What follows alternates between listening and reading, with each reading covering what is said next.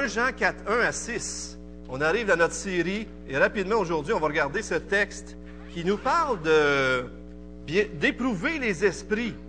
Eh bien, aujourd'hui, toutes sortes de voix se font entendre et veulent, ils veulent nous prendre, ils veulent nous rendre captifs, ils veulent nous dire que c'est eux qui ont la vérité. Mais qui devons-nous écouter?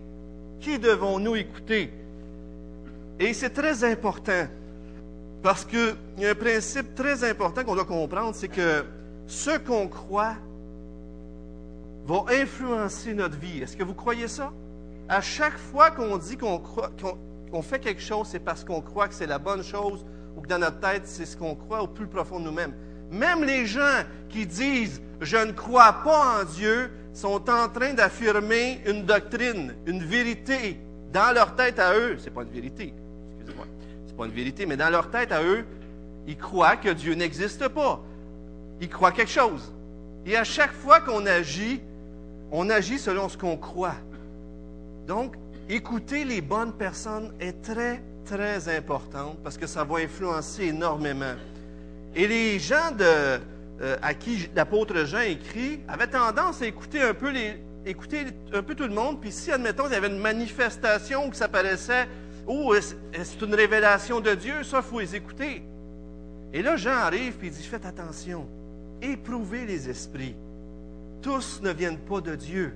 Derrière chaque prophète, derrière chaque, personne qui annonce la parole de Dieu, il y a un esprit ou un autre. C'est le Saint-Esprit qui se tient derrière ceux qui annoncent la vérité, l'Évangile, et c'est Satan qui se cache derrière l'autre. Et regardons le texte, versets 1 à 6. Bien-aimés, ne vous fiez pas à tout esprit, mais éprouvez les esprits pour savoir s'ils sont de Dieu, car plusieurs faux prophètes sont venus dans le monde. Reconnaissez à ceci l'Esprit de Dieu. Tout esprit qui confesse Jésus-Christ venu en chair est de Dieu, et tout esprit qui ne confesse pas Jésus n'est pas de Dieu. C'est celui de l'Antéchrist, dont vous avez appris qu'il vient et qui maintenant est déjà dans le monde. Vous, petit enfant, vous êtes de Dieu, et vous avez vaincu les faux prophètes, car, car celui qui est en vous est plus grand que celui qui est dans le monde. Eux, ils, sont, ils sont du monde, c'est pourquoi leurs paroles viennent du monde, et le monde les écoute. Nous, nous sommes de Dieu. Celui qui connaît Dieu nous écoute. Celui qui n'est pas de Dieu ne nous écoute pas. C'est par là que nous reconnaissons l'esprit de la vérité et l'esprit de l'erreur. Il y a plusieurs arguments qui nous amènent à voir comment évaluer un, prophète s'il dit la vérité. Est-ce qu'il y en a qui vous viennent à l'esprit dans l'Ancien Testament? Comment est-ce qu'on pouvait reconnaître si quelqu'un disait la vérité dans l'Ancien Testament? Exactement. Alors, quelqu'un s'accomplissait, il faisait une prophétie, ça s'accomplissait, c'est un bon signe. Si ça ne s'accomplissait pas, ça allait moins bien pour la personne dans l'Ancien Testament. Alors, mais est-ce que c'est les. Qu'est-ce que Jean, lui, va prendre pour indiquer si c'est de Dieu ou si c'est pas de Dieu? Chose très intéressante, Jean, dit faites attention. Ne regardez pas à l'aspect du message ou aux déclarations extravagantes du prédicateur, mais regardez au contenu du message. Le contenu est plus important que tout l'aspect extérieur. Et vous allez comprendre un peu plus en s'en allant. Mais une deuxième chose qui est très intéressante, que moi, je ne pense pas que je, je, lis ça, je lis ça, et puis là, ça dit que Jean dit, une autre façon de savoir si la personne qui parle vient de Dieu, c'est de regarder ceux qui l'écoutent. C'est intéressant, hein? Et on va voir ça dans le texte ce matin. Seigneur, on n'a pas beaucoup de temps ce matin. Je te prie de m'aider à, euh, dire les choses. Et, Seigneur, tu sais que je me sens pas à la hauteur. Seigneur, je te prie, je veux que ton peuple soit béni par ta parole. Touche nos cœurs et parle toi-même à leur cœur. Fais-nous du bien, Seigneur. Et dirige, continue, Seigneur, de diriger cette matinée. Au nom de Jésus. Amen. Alors, Éprouver les esprits, premièrement, en vérifiant ce qu'ils disent à propos de Jésus. Avez-vous remarqué, de versets 1 à 3, qu'au centre de la façon de vérifier ce qu'ils disent, c'est la personne de Jésus-Christ? Qu'est-ce que les gens disent de Jésus-Christ? Qu'est-ce que moi, en avant, je vous dis de Jésus? Qu'est-ce que tout ce que vous entendez vous disent de Jésus-Christ? Pour reconnaître si ça vient de l'Esprit de Dieu, ils doivent confesser que Jésus-Christ est non seulement Dieu, mais qu'il est aussi un homme venu en chair. Et dans ce moment-là, il y avait des gens qui disaient que, laissez-moi vous le prendre comme il faut, les docétismes, c'était cette doctrine qui disait, qui assurait que la, la création était mauvaise. Fait que Dieu vienne dans un corps d'un homme, ça ne marche pas. Fait que dans leur tête, à eux autres, soit que l'Esprit de Christ est venu au baptême de Jésus puis il a quitté juste avant la mort, ou soit que c'était juste une apparence d'homme, mais qui n'a jamais été vraiment un homme. C'était bien sûr des mensonges. Jésus devait être parfaitement humain et Jésus devait être parfaitement Dieu pour nous réconcilier avec Dieu. Et, Jean répond à ce problème-là. Mais Jean, ce qu'il est en train de dire, en fin de compte, c'est que la foi chrétienne n'est pas aveugle. La foi chrétienne, c'est pas de dire, faut que j'y croie, peu importe, à tout prix, puis euh, faut pas que, je, faut pas que je, vérifie ou quoi que ce soit. C'est pas ça la foi chrétienne. La foi chrétienne est raisonnable. La foi chrétienne, on peut la creuser, on peut la développer, on peut y réfléchir. Et c'est ce qu'on fait d'ailleurs à l'école du dimanche, pas vrai? On fait ça ensemble, on discute. On doit être comme les chrétiens de Béré. Est-ce qu'il y en a qui se souviennent qu'est-ce qu'ils faisaient les chrétiens de Béré? Qu'est-ce qu'ils faisaient? Ils examinaient à chaque jour si ce qu'on leur disait était la vérité. C'est-tu vrai ce qu'on nous dit? Et c'est ce que vous devez faire ce matin avec moi. Et c'est ce qu'on veut développer. Des chrétiens matures qui écoutent les choses, mais qui réfléchissent pour savoir si ça vient de Dieu ou si ça vient du diable. Laissez-moi vous montrer une première projection qui nous donne trois versets. 1 Timothée 4, 1 et 2 nous dit ceci.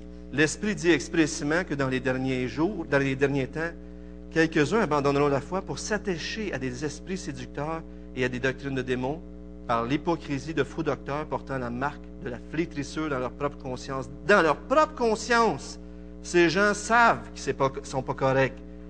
Matthieu 7 dit, Jésus lui-même a dit, gardez-vous des faux prophètes. Ils viennent à vous en vêtements de brebis, mais au-dedans, ce sont des loups ravisseurs. Et regardez ce que Jésus dit.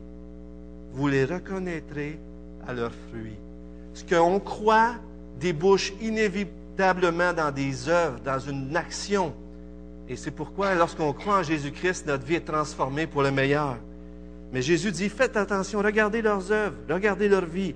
Marc 13, 22, il va même jusqu'à dire, et regardez, c'est très important, même si ces gens-là font des, des prodiges et des miracles pour séduire les élus, c'est des mensonges. Et je vous amène déjà un autre texte dans l'Ancien Testament. C'est un peu long, mais regardez, ça vaut vraiment la peine, je trouve, de le lire. S'il s'élève au milieu de toi un prophète ou un songeur qui t'annonce un signe ou un prodige, et qu'il y a accomplissement du signe ou du prodige dont il a parlé. C'est ce qu'on a dit tantôt, hein? S'il y a de l'accomplissement, ça doit être un bon prophète. Regardez bien ici. En disant, allons après d'autres dieux, des dieux que tu ne connais point, et servons-les. Dieu dit, tu n'écouteras pas les paroles de ce prophète ou de ce songeur, car c'est l'Éternel votre Dieu qui vous met à l'épreuve pour savoir si vous aimez l'Éternel votre Dieu de tout votre cœur et de toute votre âme. Vous irez après l'Éternel votre Dieu et vous le craindrez. Vous observerez ses commandements et vous obéirez à sa voix. Et on peut continuer le texte qui montre que c'était très grave de faire ça. Mais même les prodiges, même, si une prophétie se réalise, qu'est-ce qui demeure le moyen d'évaluer si ça vient de Dieu ou non, c'est quoi? La parole de Dieu. Hein? On va le voir aujourd'hui dans 1 Jean 4. Mais les apôtres, ils disent, s'ils ne suivent pas ce que les apôtres ont dit, c'est en fin de compte, les gens vous disent des choses puis ils font des miracles devant vous, mais c'est contraire à l'Évangile. Qu'est-ce qu'il faut faire? Il faut les fuir. Il faut... Oui, ben, c'est sûr que j'ai vu quelqu'un dire qu'il faut les lapider, là. Mais Peut-être faites attention à ça, OK? Parce que dans l'Ancien Testament, il y avait aussi le peuple, il y avait une loi, euh, le peuple était aussi, les lois étaient exercées à travers les, les, les, dirigeants. Alors, ça a changé depuis le Nouveau Testament. Le royaume s'étend d'une façon diverse à travers la foi et puis à travers l'État. Et vous, vous savez que les baptistes croient à la séparation de l'État et de l'Église. C'est deux choses différentes. Et continuons. Si le prophète parle de la part de Dieu, il va nécessairement parler correctement de Jésus-Christ. Et c'est ça qui est extraordinaire. Jésus est la clé ici. Encore aujourd'hui, qu'est-ce qu'on dit de Jésus-Christ? Les faux docteurs, les faux prophètes, ces gens-là les tournaient pour les empêcher de voir. Mais l'importance de comprendre qu'est-ce qu'on dit sur Jésus à propos de Jésus fait homme et Jésus pleinement Dieu. Monsieur, euh, Monsieur Wayne Grudem, dans son, dans, son, dans son dictionnaire de théologie biblique, donne des raisons. Pourquoi Jésus devait-il être un homme et pourquoi devait-il être Dieu? Regardons-les ensemble, si vous voulez bien, rapidement. Alors, Jésus devait être un pleinement humain. Pourquoi? Pour être notre représentant et obéir à notre place. Jésus devait être un homme pour représenter les hommes. Deuxièmement, pour être notre substitut et payer la pénalité du péché de l'homme. Alors, Jésus, Dieu est esprit. Est-ce qu'un esprit peut mourir? Physiquement, il ne peut pas mourir. Alors, pour offrir un sacrifice vivant, pour qu'il soit notre représentant, Jésus devait devenir parfaitement homme. Pour être notre médiateur, étant aliéné de Dieu ou séparé de Dieu par notre péché, nous avions besoin de quelqu'un pour nous représenter devant Dieu et pour représenter Dieu devant nous. Pas vrai? Il fallait qu'il soit pleinement un homme et pleinement Dieu pour ça. Pour remplir, deuxième euh, point 4, merci, pour remplir le plan original de Dieu pour l'homme de régner sur sa création. Au début, Dieu nous a euh, confié la création, mais on a échoué. Mais Jésus a reçu la royauté et avec lui un jour on va régner. Extraordinaire, hein? Pour être notre modèle et notre façon de vivre, Jésus a vécu parmi nous et combien de fois on regarde à lui pour nous inspirer pour savoir quoi faire. Pour être le premier fruit de notre résurrection, il est ressuscité. Et sa résurrection est la preuve que nous aussi, on va être ressuscités pour ceux qui croient en lui. Septièmement, pour être capable de sympathiser avec nous par l'expérience. Jésus a connu la tentation, les souffrances et la mort comme nous l'avons connu par l'expérience. Il est un souverain sacrificateur miséricordieux. Pourquoi devait-il être pleinement Dieu? La prochaine acétate, c'est seulement un Dieu infini pouvait porter l'entière pénalité pour tous les péchés de tous ceux qui croiraient en lui. Le salut ne peut venir que du Seigneur, Jonas 2.9. Aucun humain, aucune créature ne pouvait sauver l'homme. Il fallait, on a offensé le Dieu de l'univers, et la seule façon de se réconcilier avec le Dieu de l'univers, une offense qui, est sans prix, sans limite, devait être payée par un sacrifice sans prix et sans limite. Le sacrifice devait venir de Dieu lui-même. Seul celui qui est vraiment et pleinement Dieu pouvait être le médiateur entre Dieu et les hommes, autant pour nous ramener à Dieu que pour nous révéler pleinement Dieu. Dieu est venu non seulement en, tant que Dieu, mais il est venu, il s'est fait homme pour entrer en communion avec nous, pour, pour nous sauver. Et ça, les gens remettaient ça en, considération. Les gens disent, faites attention ceux qui font ça, c'est des gens qui sont contre Christ et qui s'éloignent de l'Évangile. 1 Thessaloniciens 5, 19, 21 dit N'éteignez pas l'esprit, ne méprisez pas les prophéties, mais examinez toutes choses. Et quoi? Retenez ce qui est bon. Retenez ce qui est bon. Les versets 4 à 6 nous emmènent un pas plus loin. Il dit aux, serviteurs, aux, croyants, il dit, vous les avez vaincus, ces docteurs-là, parce que l'esprit qui est en vous est plus grand. Vous n'avez pas cru à ces mensonges-là, parce que l'esprit vous éclaire et vous dit qu'est-ce qu'il y en est de la vérité. Vous savez, les choses de Dieu, l'Évangile ne peut être compris que par l'Esprit de Dieu. Et si aujourd'hui vous avez compris l'Évangile, c'est parce que Dieu vous a donné son Esprit. Un Corinthien nous dit, 2, 6 à 16, que L'homme naturel ne reçoit pas les choses de l'Esprit, car elles sont une folie pour lui. Il ne peut les connaître. Même si on aurait des centaines de Bibles chez nous, qu'on étudierait tout le temps, on peut être complètement dans les patates, des fois. Pas vrai? Il a fallu que Dieu lui-même vienne nous expliquer la Bible, ce qu'on lit, pour qu'on la comprenne. Et bien comprendre la Bible, c'est comprendre bien comme il faut le sujet principal de la Bible. Et quel est le sujet principal de la Bible? Jésus-Christ et son œuvre de salut pour nous. Alors, il y a un lien, il y a une, affinité entre la parole de Dieu inspirée et le peuple de Dieu, en qui habite l'Esprit. L'Esprit reconnaît la vérité que lui-même a inspirée. En d'autres mots, vous vous souvenez des hommes, sur le chemin d'Emmaüs, ils s'en vont, Jésus se présente avec eux, mais ils ne savent pas que c'est Jésus. Puis là, ils disent, voyons, es-tu le seul qui ne sait pas qu'un prophète, un grand prophète est mort, puis tout ça? Puis là, ils s'en vont avec lui. Puis à un moment donné, il rend grâce pour le pain et là, ils le reconnaissent. Mais vous souvenez-vous qu'est-ce qu'ils ont dit? N'y avait pas un feu à l'intérieur lorsqu'on l'entendait. Déjà à l'intérieur, il y avait quelque chose. Et ceux qui ont l'esprit reconnaissent les paroles que l'esprit a inspirées. Pas vrai? Et c'est ça qui est le deuxième argument. Et c'est ça qui est extraordinaire. C'est que dans le deuxième argument, il dit que ceux qui vont, euh, pour savoir si ceux qui nous parlent est de Dieu, c'est en vérifiant la, qualité ou les gens qui écoutent le message. S'il y a d'autres gens qui sont alentour de vous, qui sont remplis de l'Esprit, qui écoutent le message, l'Esprit de Dieu reconnaît en eux que Dieu est en train de leur parler. Et ça, c'est extraordinaire.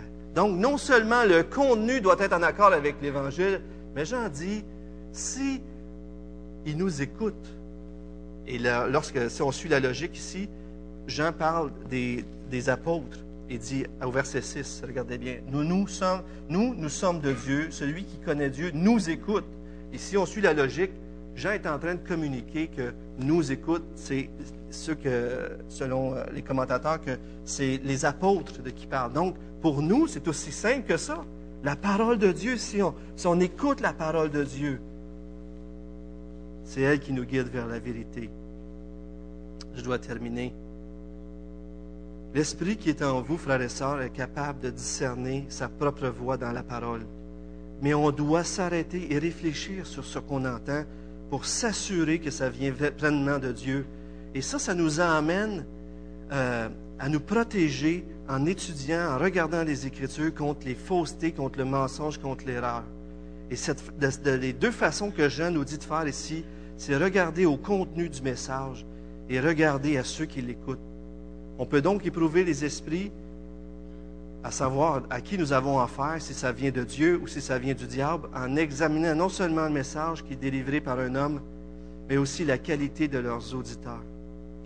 Vous savez, frères et sœurs, je vous disais tantôt que je me réjouissais du fait que beaucoup prennent le cours de doctrine qu'on fait une vingtaine de personnes. Il y a quelques personnes de d'autres églises, mais quand même, c'est énorme. Et les cas du dimanche, on est tellement contents. Je suis sûr, Gilles pourrait dire la même chose de tous ceux qui viennent. Mais des fois, dans la vie chrétienne, on pourrait se contacter comme ceux qui vont faire un vaccin. Vous savez, c'est quoi un vaccin? On vous donne une maladie à très petite dose pour vous protéger de tomber malade. Donc, vous avez la maladie, vous êtes un petit peu malade pour que votre corps crée des anticorps, etc. Il y en a qui connaissent ça mieux que moi ici, là. Mais pour vous protéger. Mais en tant que chrétien, on ne doit pas être comme ça. On ne doit pas chercher à juste prendre la plus petite dose possible, juste pour être sûr d'être sauvé, juste pour être sûr d'être protégé assez. C'est pas comme ça qu'on doit faire, frère ça. On doit être rempli de la parole de Dieu, que sa parole habite en vous dans toute sa richesse, pas vrai? Soyons sûrs, frères et sœurs, qu'on connaît bien les Écritures afin de savoir discerner ce qui est vrai de ce qui vient du malin. Prions. Seigneur, merci pour ta parole. Merci pour euh, tout ce qu'on vit en tant que croissance. Merci pour euh, ce projet d'avoir des disciples, Seigneur. Merci parce que par ton esprit, tu nous as éclairés.